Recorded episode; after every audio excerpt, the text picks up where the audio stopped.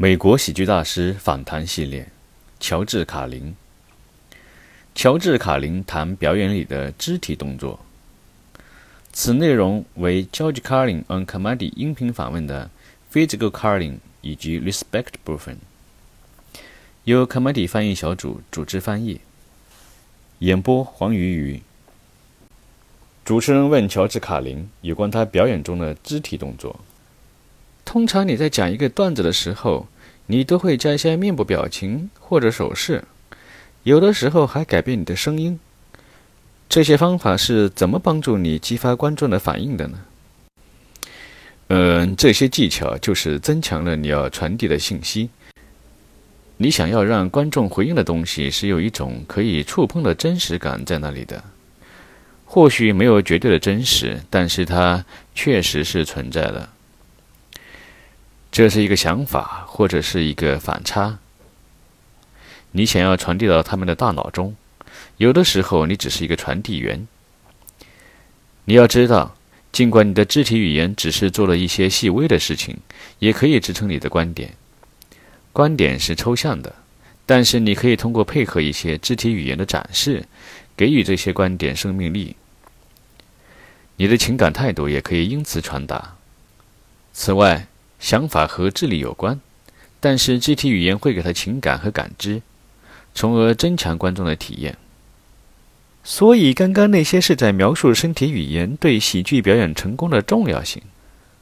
当然，这是对观点的升华。你有时候会用你的一些身体动作，使它配合某个段子吗？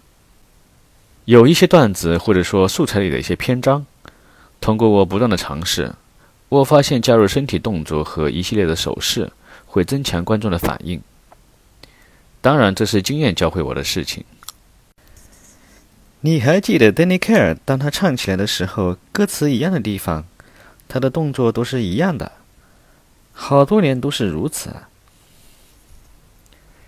是这样的，没错。经过一段时间，可能是一年半或者是两年。当一些东西在我的表演中存在了很长的时间之后，一小段动作编排可能会变成文字的一部分。有一些评论家认为你是所有美国人民代言人，而且你对社会的文化道德做了非常智慧的观察。你把这些事情东西放在了显微镜下，通过你的喜剧技巧把它们变得非常有趣。这是你的初衷吗？让观众边笑边思考。嗯，当然是的，但更应该这么说：我想让观众笑，想让他们感到高兴。观众笑了，表示他们高兴了。但第二件事，我希望他们能够尊重我的思想。这就相当于说是让他们思考。首先要展示给观众看，你可以思考。我觉得这可能和我根深蒂固的因为没有完成学业而感到卑微感有关。我知道我是有头脑的，在我离开学校的那一天起，我就知道。但是社会上的一些故事，让你觉得你没好好使用你的聪明脑瓜。乔治有个聪明的头脑，但是没好好用它。经常有人和我这么说。但为什么我们会相信这些胡扯？因为我们的头脑里面一开始基本就是一张白纸，所以我开始觉得我需要展示我的智慧，展示给所有人看。你们看，我没有完成学业，没有上过大学，但瞧瞧我创作出的那些作品，我觉得我天生就有这股劲在。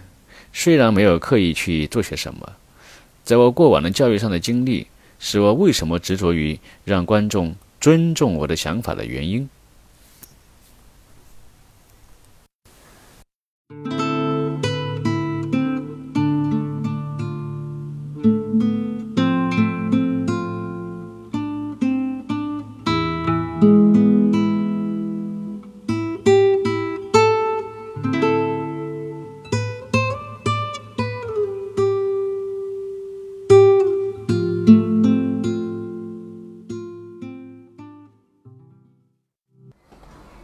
各位，今天乔治卡林的访谈系列就到此结束。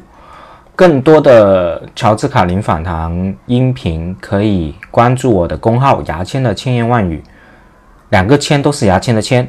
或者到喜马拉雅 APP 关注我的音频专辑《牙签吐槽局》。感谢大家的聆听，Goodbye。